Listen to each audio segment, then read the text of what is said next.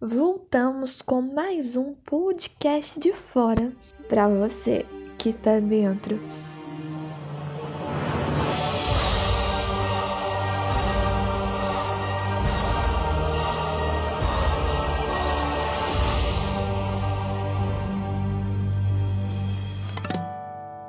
E para quem não me conhece, eu sou a Nívia da BioJF e se você não ouviu nenhum dos podcasts anteriores, meu conselho é parar tudo e voltar ao menos no podcast anterior, porque esse daqui é uma continuação.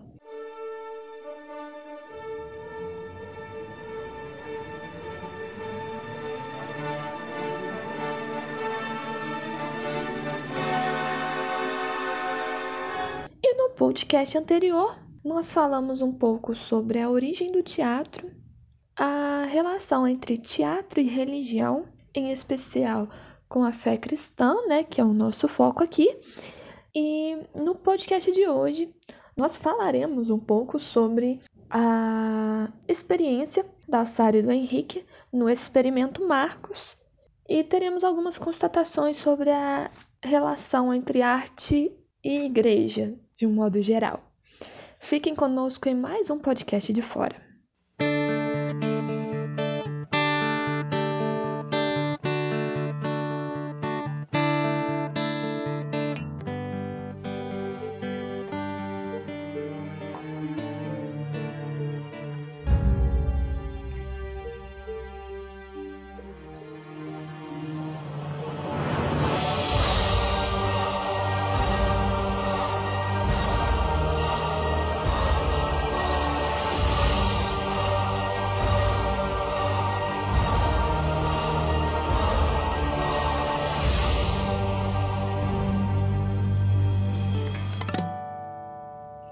Eu vou contar um pouco sobre a minha experiência com o Experimento Marcos, porque o que acontece? Ela se correlaciona muito com a história que a Sara contou sobre o Instituto de Preparação de Líderes. Eu já fiz o Instituto de Preparação de Líderes. Para quem não sabe, o IPL você só pode fazer uma vez na vida, porque é um evento muito intenso. São 21 dias dentro do IPL ali, convivendo com pessoas de todos os lugares do Brasil durante 21 dias, pessoas diferentes, pessoas que você provavelmente não conhecia antes, pelo menos a grande maioria delas. E eu já tinha participado na edição de 2019. A Sara participou na edição desse ano de 2020. E aí, como eles iam estudar o Evangelho de Marcos e iam apresentar o experimento Marcos numa das partes práticas, tiveram a ideia de realizar um experimento Marcos no IPL, no primeiro dia do IPL. Mas era um experimento Marcos surpresa. Então, os IPLenses não poderiam saber, e quanto menos pessoas soubessem, melhor. E eles chamaram para essa apresentação do experimento Marcos é, apenas pessoas que já tinham feito o IPL, porque a, a BUB preza para, é, quando for realizar alguma coisa a nível nacional, de que as pessoas que estejam envolvidas já tenham feito o IPL, porque é um evento realmente muito importante da preparação do ABUense, né? Enfim, alguns amigos meus do IPL estavam envolvidos nessa, nessa apresentação, e aí a, a Jéssica Grant me convidou. E aí eu, eu falei com ela, olha, Jéssica, é, legal, quero, quero participar, tal. Isso ela ainda não tinha me contado que tinha que ser segredo. Aí ela foi e me falou, olha, mas os IPLenses desse ano não podem saber. Aí eu, opa, só tem um probleminha. A minha namorada, ela está indo pro IPL desse ano.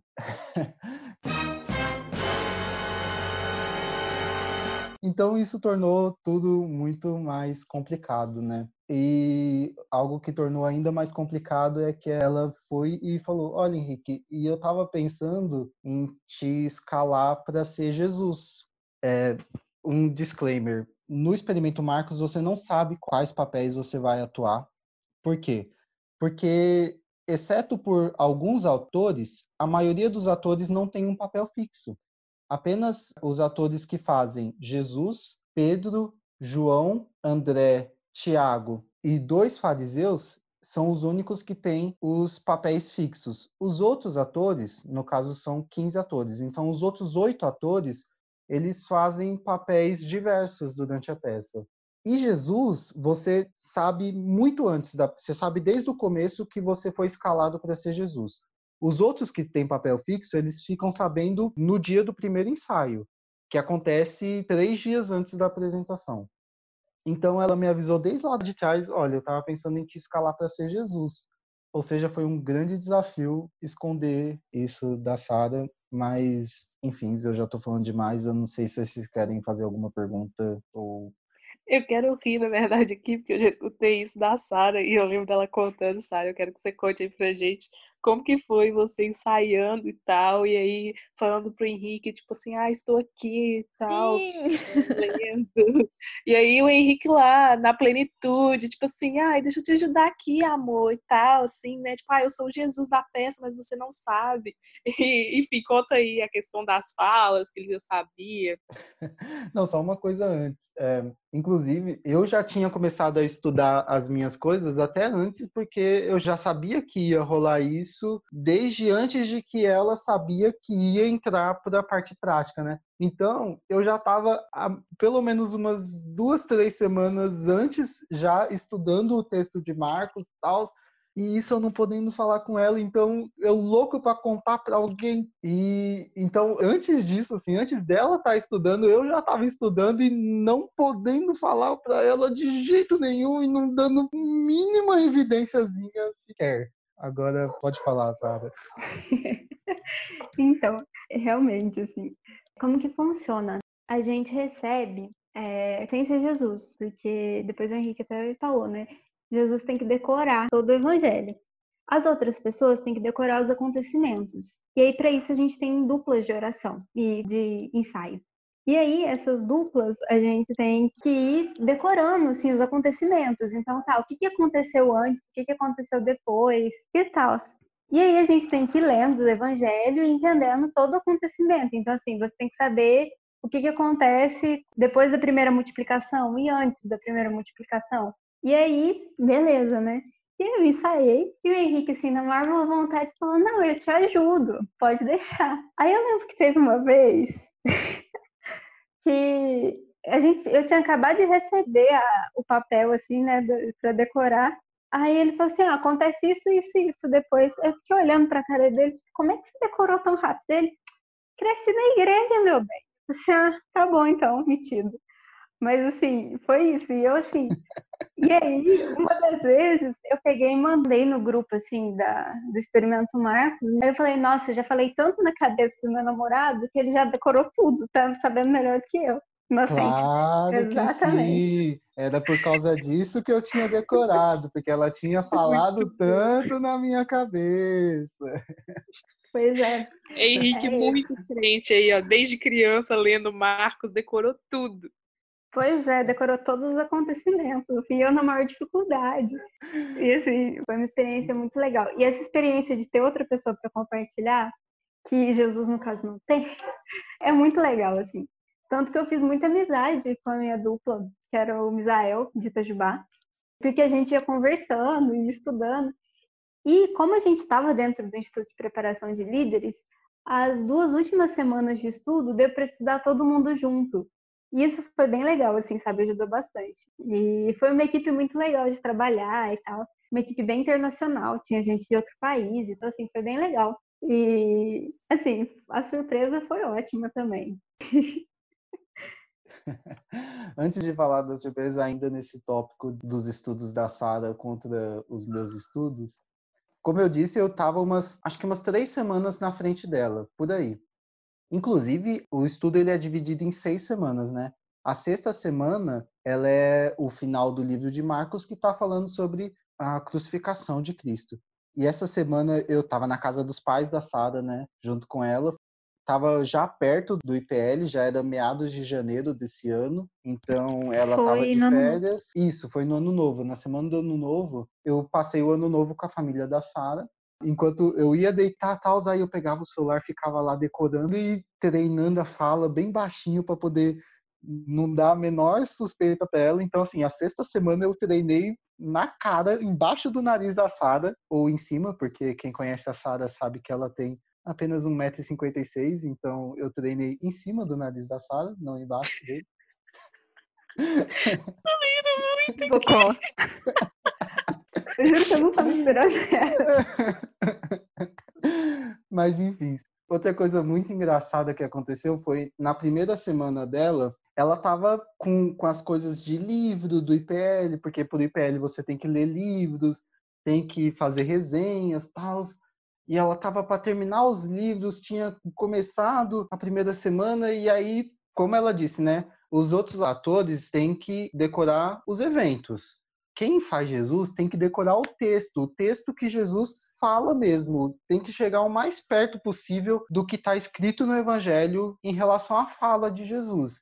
Pode fazer pequenas adaptações, desde que as suas adaptações não sejam hereges, né? No caso. Mas por causa disso, eu tinha que ficar estudando muito o texto. Então, a ordem dos eventos das coisas tinha que estar tá muito clara na minha cabeça. E aí a Sara ainda tava tupicando assim e tal. Aí num dia que a gente foi pegar para estudar, ela com tanta coisa na cabeça tava errando uma parada. E aí eu fui e eu corrigi ela. Depois ela pode dar a versão dela, porque né, a gente sabe que uma história tem duas versões. Enfim, eu fui corrigir ela, tal, e aí ela foi, tentou de novo, errou de novo, eu fui corrigir. Aí teve um determinado momento que ela ficou brava, ela estourou. E aí ela foi e falou: Não, porque você não sabe o que, que eu tô passando, eu tô tendo que decorar esse negócio aqui e com as resenhas e tal. E eu aqui na minha cabeça, eu, olha, eu sei o que você tá passando, porque eu tô tendo que decorar de uma forma muito mais exata do que você. Mas tudo bem. Eu queria dizer que eu me sinto muito mal com isso até hoje. Pode contar a sua versão da história, inclusive. Eu quero que você conte a sua versão da história, porque, poxa vida. Henrique teve muito domínio próprio, né, Henrique? Porque, assim, foi por algo maior mesmo ter segurado isso aí. Conta aí pra gente, sabe? Não, então, é porque assim, era final de semestre, e aí 38.500 trabalhos de AD, né? E aí ainda tinha os livros, as resenhas, os EBIs e tudo que tinha que entregar as coisas da regional, porque fim de ano na regional também é uma loucura, a diretoria regional, né? E aí eu tava decorando. Só que o Henrique tava muito empolgado. E o Henrique empolgado, é assim, muito, muito, muito, muito empolgado. Eu tava, eu tava empolgado porque finalmente eu tinha com quem conversar sobre o experimento Marcos sem que isso parecesse suspeito, poxa vida. Aí eu peguei, e aí eu tava decorando, mas eu não tinha lido direito ainda. E ele queria passar, e eu tinha lido uma vez só. E aí ele queria que eu tivesse decorado tudo. E aí isso foi me irritando. E eu tava de TPM também, amor, desculpa. Aí eu falei assim, ah, não, deixa, para um pouco, você não sabe o que, que é isso. Aí depois, hoje em dia, eu fico mal com isso. Poxa, me desculpe.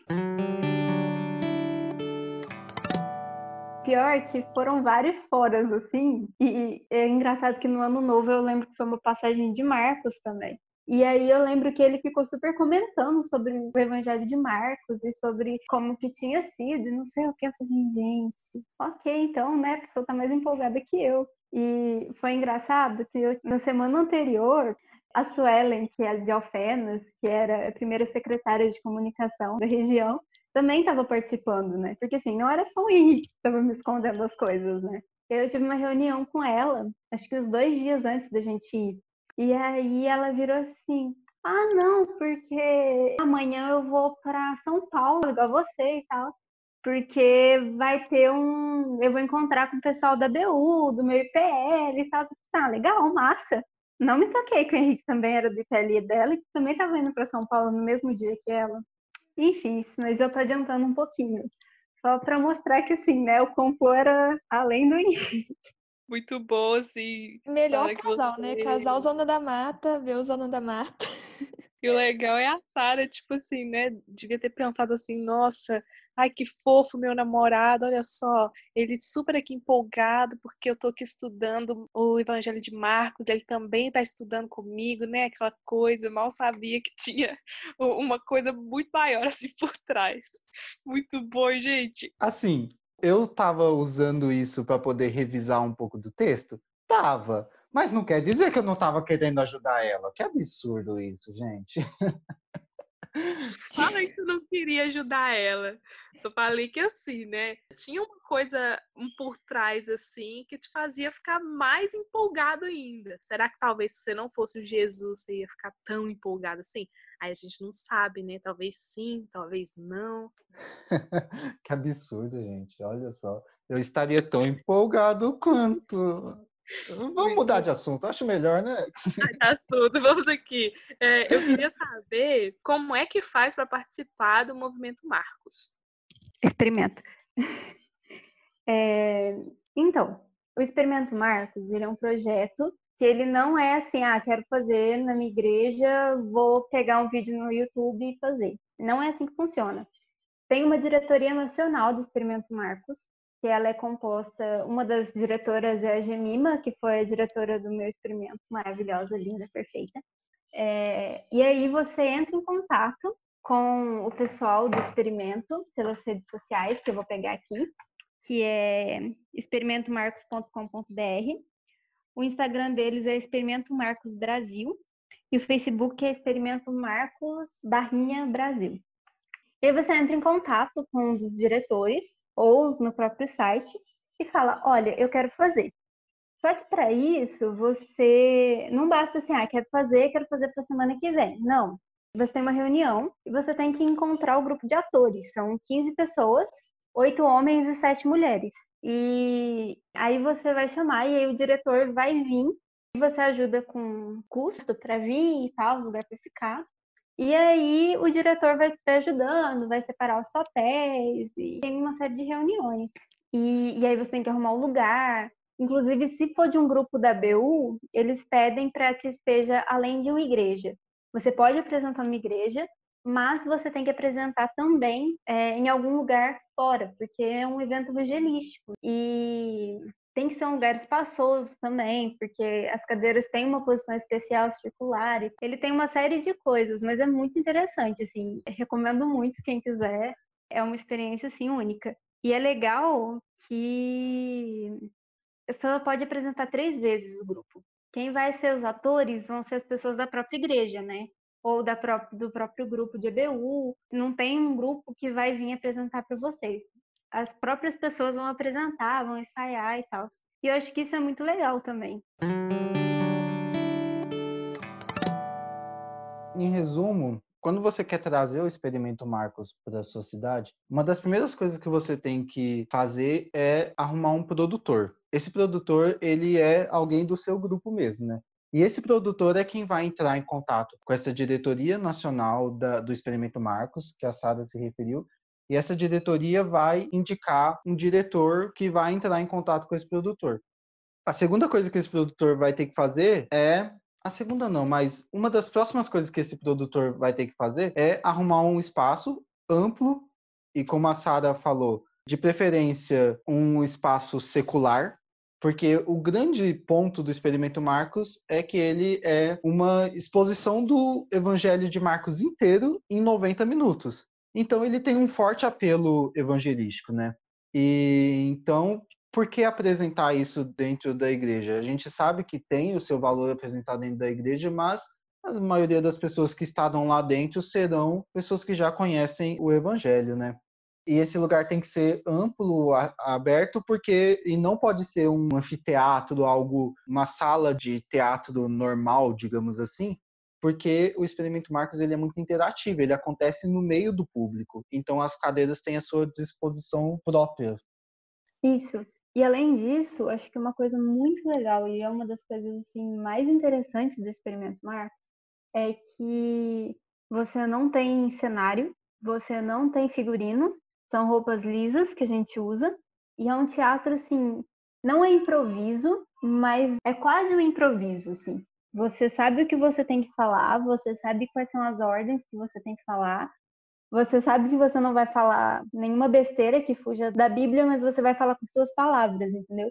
Então aquilo se torna muito mais real, tanto para quem está assistindo quanto para quem está atuando porque você se sente presente naquilo, você sente que aquilo se torna real, sabe? Que é muito mais forte, assim, você tá vendo aquilo acontecer e você tá vendo como que aquilo poderia estar acontecendo nos dias de hoje. Isso é muito legal.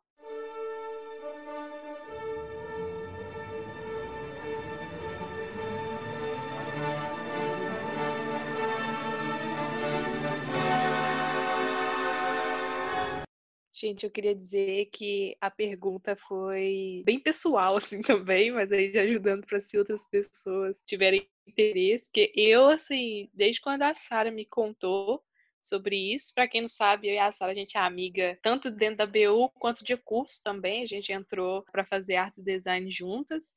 Então, desde quando ela me contou, assim, disso tudo, eu já fiquei, gente, quero muito. E aí, a Jéssica, né, que mora comigo aí também da BU, ela tinha comentado e falado que era possível fazer o experimento Marcos sem ser participando do IPL, e aí eu achei incrível. Então, obrigada aí, Sara e Henrique, por compartilharem aqui com a gente que é possível fazer esse experimento aí tão top também na nossa própria igreja, enfim, e poder comunicar isso e ver formas de fazer. A Nívia também aí tá toda empolgada, né, Nívia? Nossa, poder... não. Quero muito fazer o meu IPL, né? Mas tem uns imprevistos aí que me impedem. Enfim, tá impedindo todo mundo, né, também, de, de todas as outras atividades, mas são detalhe. Só que desde que a Sara comentou sobre o experimento Marcos, eu já tinha escutado por alto também, e é uma vontade que eu tenho, né? Não só pela paixão pelo teatro, mas justamente por aliar isso com a fé e, e, ser de fato algo evangelístico, né, que vai impactar no reino de uma forma diferente. Sim, eu fiquei pensando nisso, é, de como que o teatro ele foi algo tão acessível. Eu estava até comentando com a Nívia esses dias aí em relação a, ao tema de como que o teatro Tipo, qualquer pessoa ela pode entrar e participar e fazer coisas relacionadas que tem a ver mais com a disposição da pessoa em aprender mesmo sobre isso. E aí como que ele, igual eu tinha falado, ele é uma ferramenta de transformação muito grande e principalmente uma ferramenta de transformação pessoal e aí depois podendo ser levado também para uma transformação coletiva, né? Aí entra dentro da questão do evangelismo, dentro da, da proposta até do experimento Marcos. E eu fico pensando, tipo, como que isso é incrível, sabe? E até me fez refletir que da mesma forma é como Jesus faz com a gente, né? Primeiro é uma transformação pessoal, individual, e aí depois a gente a partir dessa transformação que Jesus gera na gente, a gente leva outras pessoas a viverem a mesma coisa. Então, gente, ó, por isso que eu amo teatro, porque só reflete aquilo que, tipo, que eu vivo, né? A gente como cristão a gente vive. Acho top. E é legal que uma coisa muito única do experimento Marcos é essa coisa da gente tentar ter o controle das coisas, né? E é uma coisa que eu sempre comento, assim. O experimento Marcos, a gente tem só três ensaios. São dois ensaios de quatro horas e um ensaio de oito horas. São três dias de ensaio. E você termina os ensaios com aquela coisa assim: caraca, eu não vou dar conta. Como é que eu vou lembrar disso? E você faz vários papéis e tal. Assim, é uma coisa que você olha e fala: tem como? E tem, sabe? Que dá certo e fica muito claro, assim, de que não foi você. E eu acho que isso é ótimo, assim, para quebrar o ego. O experimento Marcos foi muito isso, de quebrar o ego, de quebrar o, o controle que a gente tem sobre a gente mesmo, sabe? De saber que não é a gente quem faz as coisas. E as minhas experiências apresentando foram muito isso. Tanto a gente apresentou em dois dias. O primeiro dia foi na Batista do Memorial, em Jundiaí, que é a igreja que cedeu o lugar que a gente estava fazendo o acampamento do IPL. E o outro foi numa Batista lá de Campo Limpo Paulista. Foi a PIB de Campo Limpo. Isso, a PIB de Campo Limpo Paulista. E foi muito assim, sabe? O primeiro dia, tudo que podia dar errado, deu errado. Assim, no, no ensaio, no dia, tipo, os ensaios foram perfeitos, os três ensaios deram muito certo. E aí a gente estava assim, ah, legal, né? O que pode dar errado?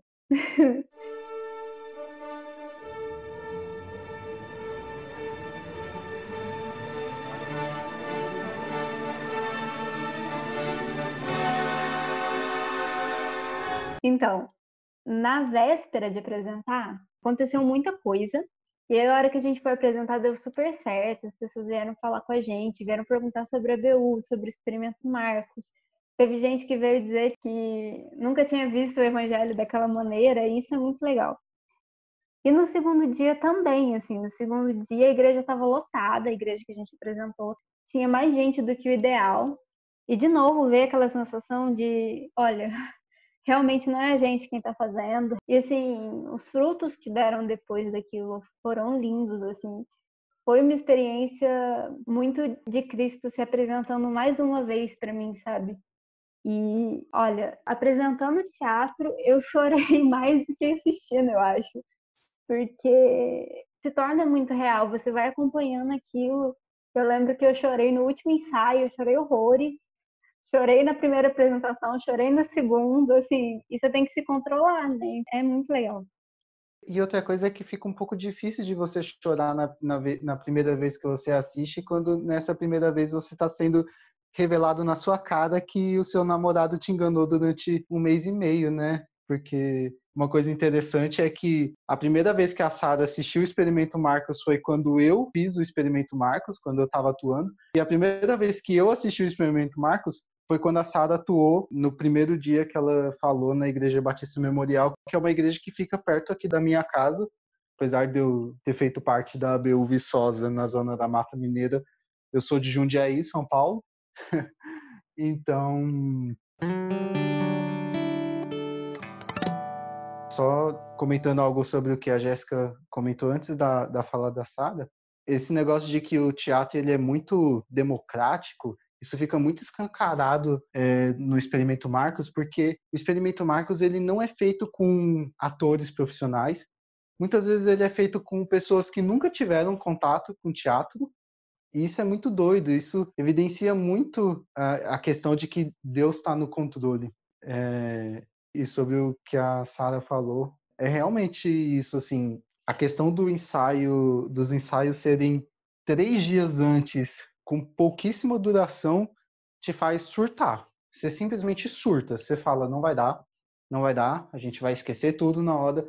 É uma apresentação de 90 minutos, como vocês querem ensaiar durante apenas 16 horas, porque quatro horas né, no primeiro dia, quatro horas no segundo e o dia inteiro no terceiro dia, vocês estão malucos, não, não, tem, não tem jeito não, gente. Não vai dar. Eu, eu fiquei sabendo do meu papel no caso, eu, eu, na vez que eu apresentei, não, porque eu era Jesus, mas a, a maioria dos atores fiquei sabendo do meu papel há três dias atrás. Como é que eu vou fazer isso e tal? Deus está no controle. Deus está manejando tudo. Ele é o grande produtor, diretor da peça, por mais que tenham humanos ali por trás. É ele quem está atuando ali. É muito doido. É, eu, eu, sinceramente, também eu fiquei muito mais impactado nos ensaios, quando eu estava fazendo. É, tem algumas cenas específicas que são, assim, de quebrar o coração, que eu, pelo menos, eu não vou dar spoiler. Quem quiser, procure assistir um Experimento Marcos. Não adianta ir na internet, você não encontra. Você tem que ir assistir, tem que buscar trazer para a sua cidade, para o seu grupo local, porque é sensacional. Gente, que incrível, glória a Deus. E um comentário que eu queria fazer é que casal, hein? Que experiência marcante que vocês tiveram. Isso aí, tanto na, na experiência mesmo, né, que vocês tiveram dentro do experimento Marcos, quanto mesmo esse casal aí, ó, exemplo pra gente, compartilhando disso junto. Bom, vou pegar uma, um ganchinho nas falas tanto da Jéssica quanto do Henrique sobre a questão democrática do teatro. Isso é bem interessante porque quando a gente começou a contar nossas experiências com o teatro e a relação que a gente tem, a gente falou de ter algo desde a infância, né, um interesse desde a infância. E é bem legal, é, aí já falando um pouco da minha experiência na minha igreja, é que eu, no grupo de teatro da minha igreja a gente não vê jovens e adolescentes fazendo a gente vê adultos e, e, assim, até gente de mais idade, sabe? Então é bem interessante essa democratização cultural, artística do teatro, né? E como isso impacta de fato nas vidas, tanto de quem está assistindo quanto de quem está ali fazendo o negócio acontecer. E, e é lindo demais escutar a experiência de vocês e rir um pouquinho aqui ainda. E isso que você estava falando é muito verdade. E tem uma história muito legal da fundadora da Quadrangular, não sei se você sabe disso, mas ela percebeu uma vez, isso lá em meados de 1930, mais ou menos, que o pessoal que estava na igreja dela, que era composto grandemente por pessoas pobres, pessoas que não sabiam ler e tal, não estavam entendendo né, a palavra, a pregação dela. E ela falou, cara, o que, que eu posso fazer? Ela falou, cara, né? Mas o que, que eu posso fazer para ajudar? E aí nisso ela pega e começa a criar musicais com a palavra, meio igual que o experimento Marcos, só que ela faz com outras passagens também para que as pessoas pudessem entender o que, que a Bíblia estava falando de uma maneira clara. Isso é muito legal. Eu acho que isso é a mágica do experimento Marcos também, sabe? Que você começa a entender e você começa a ver coisas dentro da palavra que você nunca tinha percebido. Coisas que se tornam muito claras e que estão escritas lá, mas você nunca tinha visto até você ver alguém fazendo aquilo, entendeu? Eu ia comentar sobre isso mesmo, Sara, de como você tá ali dentro, você tem uma visão totalmente diferente ali do que quando simplesmente é, a gente está só lendo, né, a, a história ali, o evangelho. Meio que você se faz participante, literalmente, assim, e aí é, é muito mais real, que é uma característica que o teatro tem também disso, né, de gerar essa realidade, assim, algo muito mais profundo. E uma experiência que eu queria compartilhar aí, que tem a ver com que todo mundo falou um pouquinho, é nessa questão de Deus sempre estar tá à frente de tudo, de ser Ele que guia. E nas duas vezes que eu participei é, liderando e até atuando no Ministério de Teatro, foi muito doido porque a gente fez assim, nas férias, né? Que era o, o tempo que eu tinha mesmo para poder estar tá com a galera, a gente reunir então a gente fez uma peça no início de fevereiro, se eu não me engano, de março, muito perto das aulas começarem, e a outra foi em agosto do ano passado, né? E a gente tinha muito pouco tempo para ensaiar. Era muito intenso e a gente ensaiava e eu, por exemplo, eu não tinha conseguido decorar todas as falas, que eram falas extensas, e eu fiquei tipo assim, gente, sabe? Aquela coisa, será que vai dar certo com isso? E no final Deus sempre surpreendeu a gente, porque é, de fato era ele. Em nenhum momento ali era algo tipo assim, pra gente aparecer algo pra gente. Toda mensagem, tudo era mesmo para gerar um entendimento ali na igreja, na nossa igreja local, sobre o que Deus queria falar, que na época Deus estava falando muito com a gente sobre identidade e a paternidade dele. Foram os dois temas principais das peças. E aí, uma coisa muito doida também que eu queria compartilhar é quando a gente ia ensaiar, a gente tinha tanto pouco tempo de ensaio, assim, porque só podia ser à noite por conta das pessoas que trabalhavam. E uma vez na semana, a gente tinha, tipo, menos de um mês para ensaiar, então era muito pouco mesmo. E a gente orava e a gente pedia para Deus parar o tempo para que o Senhor, ele mesmo, fizesse com que rendesse aquele ensaio, que a gente conseguisse ensaiar bem e fosse feito com excelência. E, gente, muito doido, porque todas as vezes que a gente orava e pedia para o Senhor parar o tempo, a peça ela tinha quase uma hora de duração. E a gente ensaiava, tipo assim, duas, três vezes, e a gente ia ver, tinha passado muito pouco tempo em comparação que a gente tinha ensaiado, sabe? E a gente ficava, tipo assim, uau, que incrível. Então, uma das experiências que Deus fez aí dentro do teatro e que eu acredito que ele continua fazendo mesmo em todos os experimentos assim envolvendo o teatro que as pessoas se propõem a fazer para ele.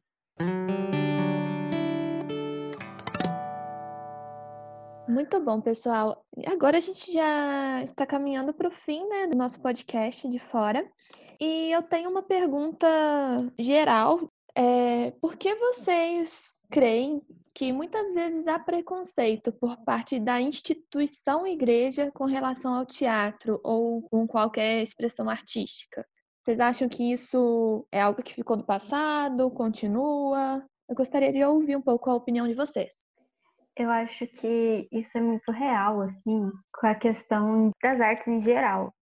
Essa questão de criar imagens ou idolatrar ou brincar com a imagem de Deus, sabe? Só que quando a gente vê as artes, quando a gente vê como Deus age, como a Bíblia inteira é cheia de expressões artísticas das mais diferentes que existem, isso é muito legal, assim e como que o teatro foi usado muitas das vezes, como que Jesus fazia contação de história, sabe, para o pessoal, para eles entenderem. E como que em vários momentos da Bíblia a gente vê arte, a gente vê várias expressões artísticas.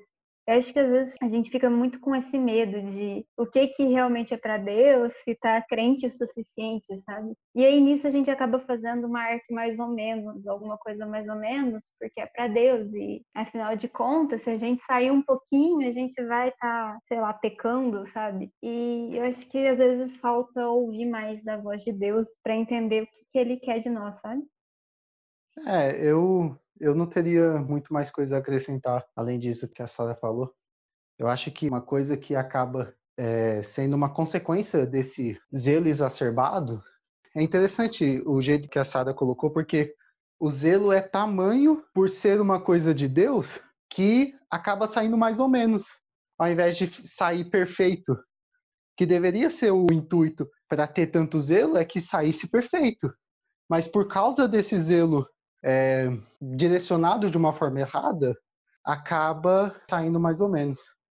Mas uma coisa interessante, né, é que por causa de, desse zelo exacerbado, a gente acaba fazendo coisas tão quadradas, não só em relação ao teatro, mas como numa arte em geral, que quando a gente vê uma curva de alguma coisa, a gente acaba estranhando.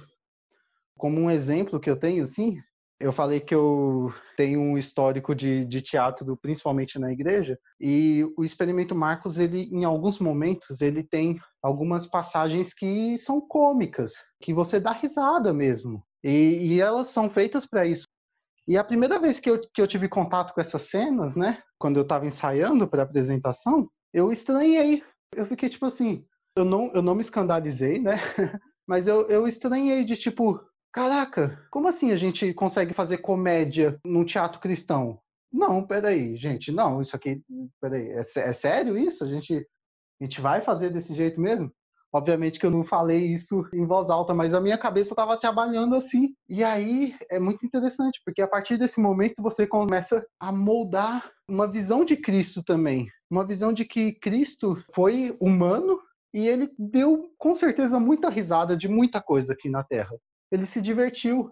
E quando a gente vai fazer expressões artísticas para honrar esse Cristo, essas expressões, por causa desse nosso zelo exacerbado, esse zelo é, até, digamos assim, desviado, né? Ela acaba nos levando justamente para um Cristo extremamente sério e carrancudo. Ou um Cristo que não via beleza nas coisas, que não via curva nas coisas, e aí a, a, gente acaba fazendo não só teatro, mas arte de uma forma geral, quadradas, que não representam a alegria que o povo de Deus deve ter por causa da salvação. Uau, Henrique, muito bom que você comentou aí. Muito real. E o que eu pensei aqui, complementando aí a sua fala, é que o reino de Deus é um reino de justiça, paz e alegria, né? Então, Deus ele é um Deus alegre. O reino dele tem essa alegria. E aí, muito do que a gente às vezes pensa hoje é meio que uma construção que foi feita, mas Jesus, quando ele de fato vem, ele vai desconstruindo muita coisa, né? E acredito que nós aqui, talvez muito dos, dos nossos ouvintes, eles vão também é, concordar que muita coisa do que a gente achava antes, depois de de fato viver uma vida com Jesus, foi sendo desconstruída e a gente percebeu o quão divertido Jesus é. Claro que é muito sábio, né? Mas Jesus tinha que ser bem humorado mesmo, porque passar uma mensagem nova para as pessoas. Eu acredito que é muito assim. E a vida, na verdade, não seria a mesma sem o humor, né? Fazendo um merchan aqui para o que os meninos comentaram no segundo episódio do nosso podcast, Humor e Cristão. Se vocês aí que estão escutando a gente agora não escutou, eu aconselho muito a dar uma olhada lá, que é bem relevante. E Em relação à pergunta da Nívia, é igual eu falei, é algo meio que construído, mas que Jesus ele vem mostrando a verdade mesmo e a gente vai conhecendo de fato quem ele é relação à arte que a Sara falou aí, a gente precisa levar em consideração que a arte vinda de nós, ela é um mero reflexo de quem nós somos, tanto que o artista ele tem uma característica própria, geralmente ele tem a identidade dele revelada. E a gente, sendo imagem e criação de Deus, né, e vivendo conforme aquilo que ele diz, acreditando nele como nosso Senhor e Salvador, automaticamente tudo aquilo que a gente fizer precisa mesmo refletir para quem nós vivemos, para quem nós cremos, né? Ou se a gente for pensar para quem vive em nós. Então, esses erros exacerbados, às vezes, que a gente tem para fazer algo muito, muito, muito perfeito, é algo de muito esforço e não é necessário isso, né? É simplesmente a gente acreditar que tudo aquilo que a gente foi chamado para fazer, tudo aquilo que Jesus colocou em nossas mãos, principalmente no meio artístico, né? Incluindo o teatro, é algo que reflete aquilo que Deus tem. Então, deixar que seja feito de forma natural e aí, como a gente conversou aqui, sabendo que é Deus quem faz as coisas, né? É Ele que está no controle de tudo. E aí, todas as outras coisas vão sendo desconstruídas a partir dessa verdade que a gente crê, que está arraigada dentro de nós. Isso é bem legal, porque, como comentava Sara e, e Jéssica, e o Henrique também comentou um pouco da questão do, do bom humor, a Bíblia nos revela o tempo inteiro a arte, né? Só o feito de estar escrito em diversos gêneros literários já nos revela a arte. O feito de Jesus vir à Terra é, enquanto carpinteiro nos revela a arte, né? Que artistas tinha naquela época? O carpinteiro era um artista. Então, eu acho que é muito importante a gente prestar atenção nisso. Isso faz me lembrar também uma frase que a Mayra Serna, do movimento no Peru, comentava na oficina de estudo bíblico artístico no CFM, que a gente teve agora há pouco, sobre como Deus é um Deus criativo. É uma fala do Santiago Benavides. Então, nós somos criativos também, e é por isso que é importante a gente valorizar a arte, não só externa, mas principalmente a arte dentro da igreja. Eu, eu, eu só queria. Fala pode, aí, Henrique. Pode falar. Não, pode falar. Não? Ah, então tá. Tá.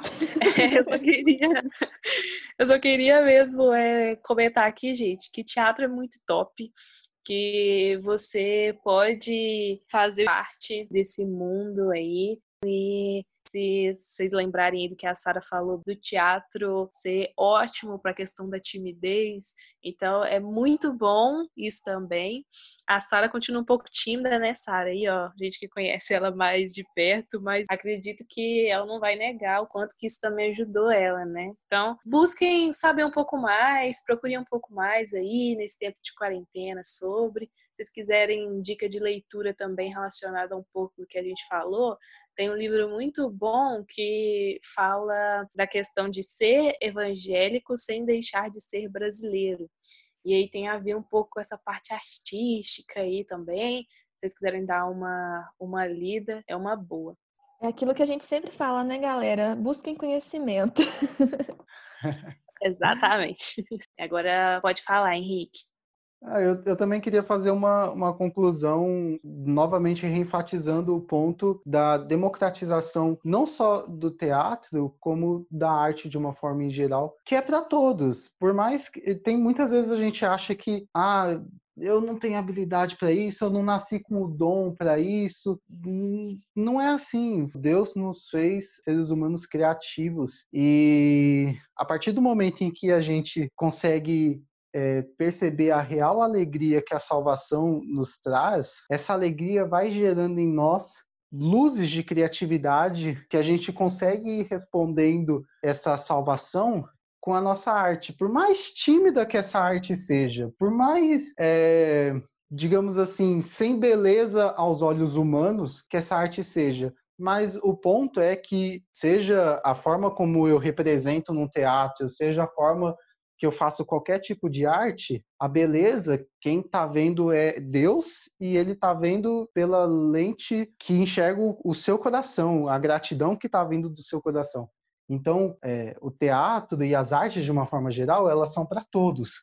E buscar conhecer como que a nossa brasilidade, como você falou no caso do, do livro do Gerson Borges, Ser Evangélico Sem Deixar de Ser Brasileiro, ou então até mesmo a nossa brasilidade cristã, né, é, influencia nisso, faz muita diferença. Então, saber conhecer como é que é as questões da, de como que a fé se relaciona com a arte, lendo sobre isso, buscando se interar sobre isso, é muito importante.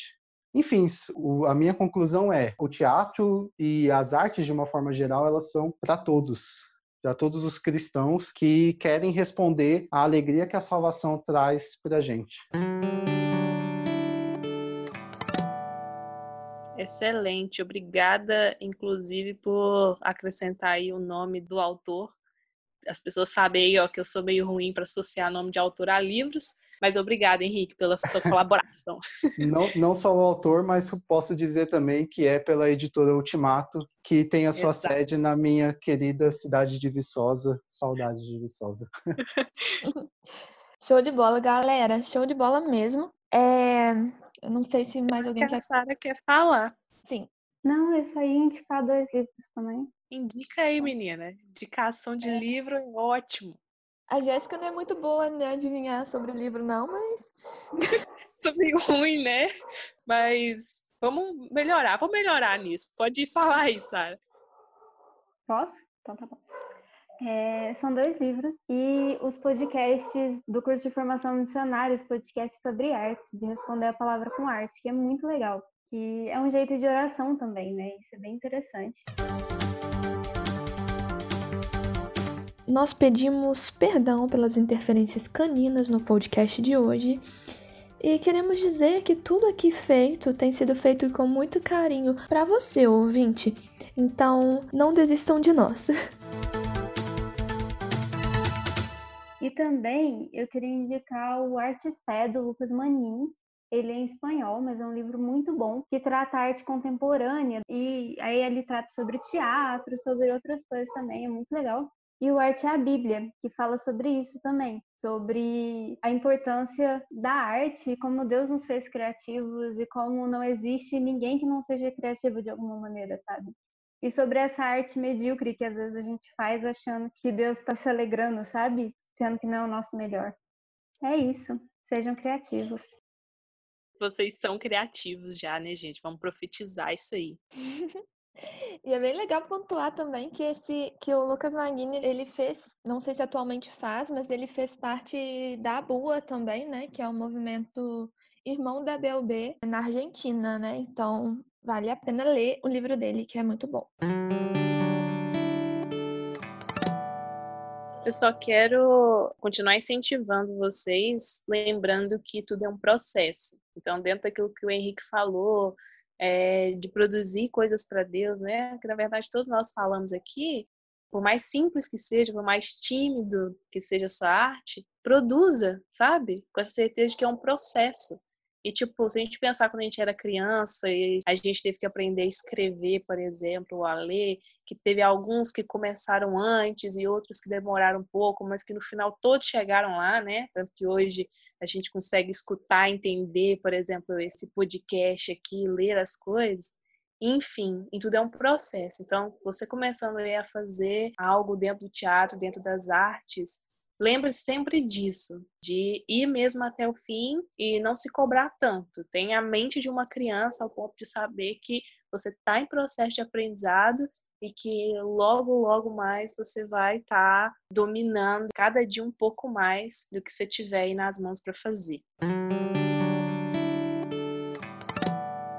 Bom, e esse foi mais um podcast de fora para você que está dentro. E nós nos despedimos por aqui meu muito obrigada, Jéssica, Sara e Henrique. De nada aí, ó, pela participação, por me deixar falar que nem uma maritaca sobre assuntos que eu gosto e nunca mais parar. Que isso, desculpa o falatório. Gente, vocês chamaram um dos casais mais prolixos que tem na ABU Minas, pelo menos, então saiu uma baita de, um, de uma conversa. A intenção É foi eles não- justamente essa. É que vocês ainda não viram os áudios que a gente troca. Isso aí que é podcast grande, isso aí eu tô tranquilo. Os áudios. Mas a intenção foi, foi essa mesmo, O gente. plano é intenção esse, pessoal. é, é trazer mesmo pessoas comunicativas para gerar um conteúdo. E foi muito bom, de verdade, que o tanto que, que você, Henrique, você e Sara ajudaram aí a Sim, Foi compreender excelente, o pessoal. movimento Marcos. Movimento Marcos. Movimento. Aí eu de novo no movimento Marcos, no experimento Marcos. muito bom, muito bom mesmo. Muito obrigada. Gente, muito obrigada mesmo.